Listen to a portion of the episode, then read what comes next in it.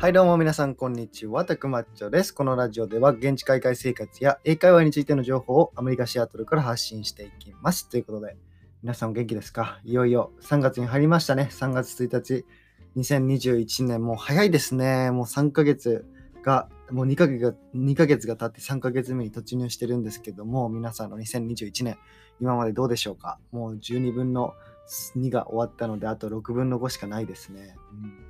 はい。で、あの、先週、アメリカで会社登録のことについて話したんですけども、それについてちょっとアップデートがあります。あの、LLC という有限会社、有限責任会社をね、設立登録したんですけども、ワシントン州で。その時に、まあ、自分のオフィスが家なんで、自分の家の住所をね、登録したんですよね。で、その住所っていうのは、あの政府のウェブサイトに載っちゃうので、 public information、あのもう誰でもアクセスできる information、情報になってる、情報になってしまうので、あの詐欺のね、郵便物とか勧誘のものが届くかなと思って、あの、そういうリスクがあるなと思ってたんですけども、あの、結構ね、2件ぐらい届きました。あの、昨日、おとといで。なんか、あの、 certificate を登録してください。なんか他にも登録しないしないとダメですよ、みたいな。で、あの、デッドラインが来月ですよ、みたいな感じで、80ドルぐらい払ってください、みたいなね。本当になんか、政府みたいな手紙みたいな、政府が作った手紙のように来ましたね。うん、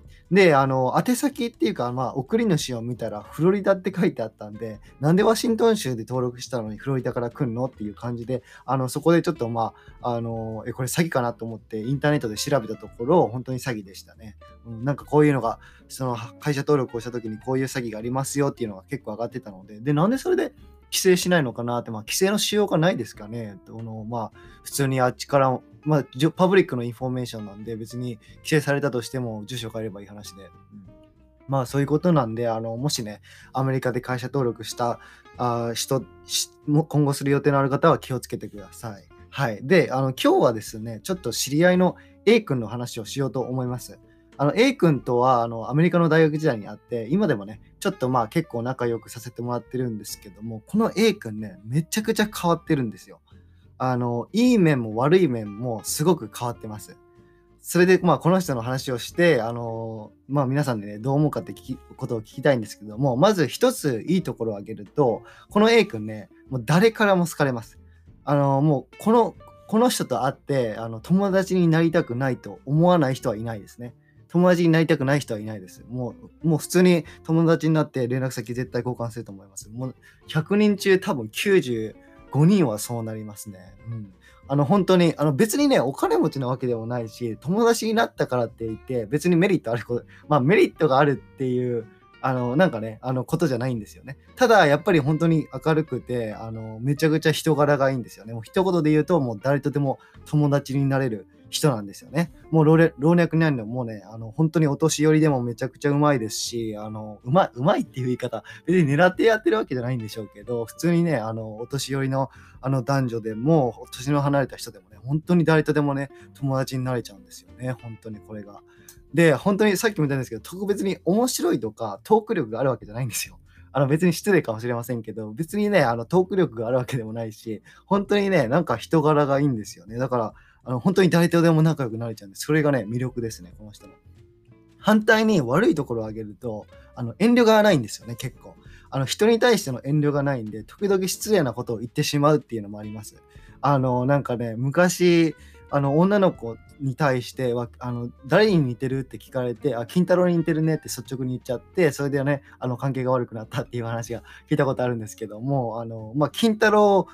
あの、その人に、A 君になんでそんなこと言ったのって聞くと、あの、いや、別に金太郎って、あ、に似てたし、逆に、その、なんで、それで気づいたら金太郎に悪いじゃんっていう、ちょっと意味のわからないことを言ってましたね。うん。なんで、あの、それもね、あるんですけども、まあ、持ち前のね、人の良さでね、あの、乗り切っているっていう感じですね。はい。で、あの、この人にまつわる有名な話っていうのがあって、あの、アメリカの大学、まあ、同じ大学に行ったんですけども、あの、ダイニングホールっていうのがあるんですよね、アメリカの大学に。ダイニングホールって言って、まあ分かる人は分かると思うんですけども、まあ主に学生の寮生が使うんですけども、まあ食べ放題的な感じで、12ドルぐらいかな、あの、1回入るときに。で、あの、 buffet style、buffet style であの食事が食べられます。で、あの、寮生っていうのはやっぱキッチンがないので、大体 meal package、meal pass っていうのを、あの、まあ買って、あの1年間そのダイニングホールに行き放題っていうのが、まあ、あの大学生の1、2年ぐらいかな、あの寮生の時代は、それがあの多分スタンダードなプランですね。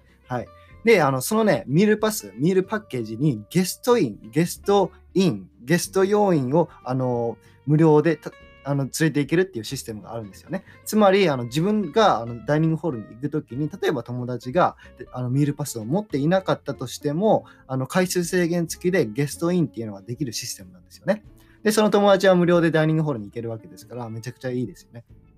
で、その A 君ね、結構もう遠慮ないんで、あのー遠慮なくて寮生じゃなかったので、そのミールパスっていうのがなかったんですよね。ただまあダイニングホールに入ってあのいっぱい食べたいってなると、あのダイニングホールの前でね、あの入っていく人一人一人に声かけるんですよね。ゲストインしてくれませんかっていう。ゲストとして入入らせてくれませんかっていうのを聞いてたんですよね。これね、本当にすごいです。あの何がすごいって、第一、そのね、恥ずかしいと思い思わないんですよね。本当にあの聞くことに対して。あの本当に一個も思ってないですね。もうなんか、きもう僕も見たことありますし、後でね、聞いたこともあるんですけども、本当に自分自身がその、まあ、羞恥心がないと言っていいんでしょうかね。あの本当に恥ずかしいと思わないんですよね。で、結構ね、あの大学でもそういう人がいるっていう噂になったくらいなんで、本当にね、あの変わってますね。でね、一回ね、あの詳しくね、聞いたことあるんですよ。あのまあなんか遊んでる時に。で、そしたらね、あのやっぱ恥ずかしくないのって聞いたことがあるんですけども、そしたら A 君は、いや、ゲスト券を使わない人もいるから、僕が聞かなかったら、その券が無駄になってしまうじゃんと言われました。うん、あの、ちょっと意味がわからないんですけども、別に、あの、聞かなかったらその券が無駄になるから僕が聞くみたいな思考回路なんでしょうね。うん。いや、ちょっとこれね、本当になんか衝撃を受けましたね。ここまでなんか人って思考回路違うのかという風な感じのあの印象を受けましたね。あの、まあ、僕が常識人っていうわけじゃないんですけども、普通の人だとやっぱ一人一人に声かけてゲストに無料で入らせてくれませんかっていうのを聞くのはだい、まあ恥ずかしいと思う。まあ僕だったら思うんですよね。そこは本当にね、あの、思わなくて逆になんか目線が違うんですよね。もう、いや、その件は無駄になってしまうからもったいないから、あの、聞くっていう。うん、ちょっと本当に僕は理解できない心境というか思考回路なんですけども、まあ、ちなみにね、この他にもアメリカの大学に行って、彼はアパートの契約をしたことがないんですよね。うん、まあ、あの別に家族がアメリカにいるっていうわけじゃなくて、普通にまあ、アメリカの大学に行って、あの普通はまあ、あのアパートの契約とかをして借あの住むとこをねあの決めるじゃないですか。でも彼はもうね、持ち前の人脈と人の良さをあの生かして、常に誰かの部屋に住んで、借りて住んでましたね。もう3年、4年ぐらい。もうそういう感じのあの人生なんですよ、彼は本当に。本当にこれはね、人柄が良くて、やっぱ人脈が多いからできることですよね。ちなみに僕もね、あのシアトルのダウンタウンに引っ越した時に、あの3ヶ月ほどね、なんかついてきましたね。あの一緒の、まあ、ワンルームの部屋なんですけども、普通に一緒に住んでました。もちろんね、家賃とか全部僕負担なんですけども、あの、でもね、不思議とね、悪い気はしないんですよね。ということは、まあ、普通に現金に換算して、大体あの人に、まあ、なん100万ぐらい、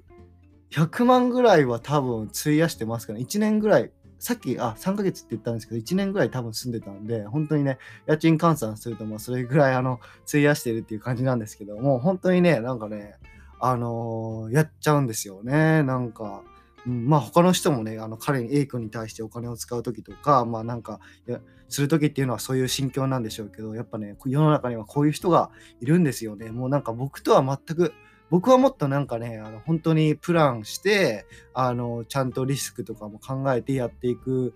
あの、たちなんで、もうこの人はね、本当にプランなしでもうやったら、あの、もう行ったら行ったでそこで考えようみたいな感じで、まあ、旅とかね、旅行とか行く時も別にね、あの、もう成り行きに任せてやってるんで、もうね、あの、すごい楽しそうですよ。幸せそうですもん、常に。うん、まあ別に、あの、その、バカっていう感じじゃないんですけども、もうあの将来はね、医者になるって言ってるんで、あの相当ね、あの 変わってるんですけども、あのそういう感じですね。やっぱ世の中にはこういう人もいるんだなっていうふうに学んだかあの、感じですね。このアウト、えっと、アウトルックじゃなくて、アウトプットとしては。はい。ということで、ね、やっぱね、皆さん、人間、新しい人と会うと、やっぱね、価値観っていうのが変わりますよね。価値観変わるというか、やっぱ、その、なんて言うんでしょう。自分の視野が広がるというか、あのまあこういう考え方もあるんだなって、いや理解でき理解できないけど、こういうこともあるんだなっていうのをね、あの学べてすごいあのいい刺激になったという話です。はい。もしね、何かあのコメントなどありましたら、あのコメントとか、僕のツイッターのダイレクトメッセージとかにあのください。もしかしたらラジオでこの A 君とコラボするかもしれないんでね、あのやっていきたいと思います。はい。ということで皆さん、今日も良い一日を送ってください。See you next time. Bye.